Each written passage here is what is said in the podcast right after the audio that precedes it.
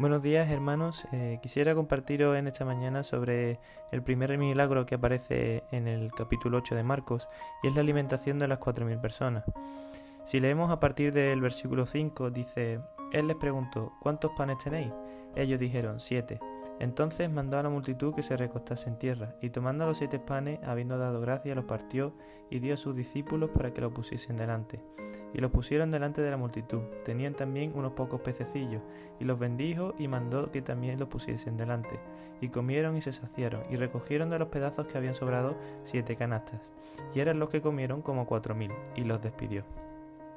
A pesar de este milagro que hizo Jesús junto con la alimentación de los cinco mil que podemos leer en Marcos 6, eh, los fariseos seguían dudando de que realmente Jesús fuera el Mesías y demandaban una señal de parte de Dios.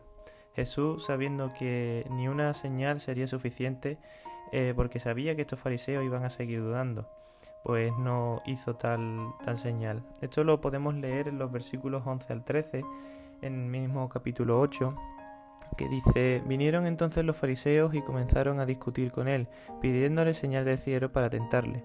Y gimiendo en su espíritu dijo, ¿por qué pide señal esta generación?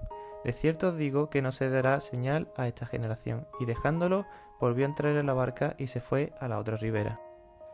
Más adelante, a partir del versículo 14, eh, si seguimos leyendo, vemos cómo Jesús advierte a los discípulos sobre la levadura de los fariseos.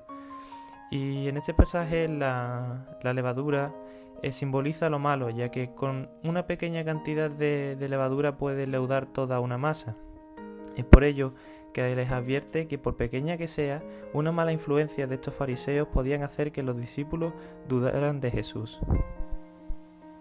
Es por ello que no tenemos que dudar como los discípulos, que después de haber visto la alimentación asombrosa de los cinco mil, dudaron de darle de comer a cuatro mil nuevamente.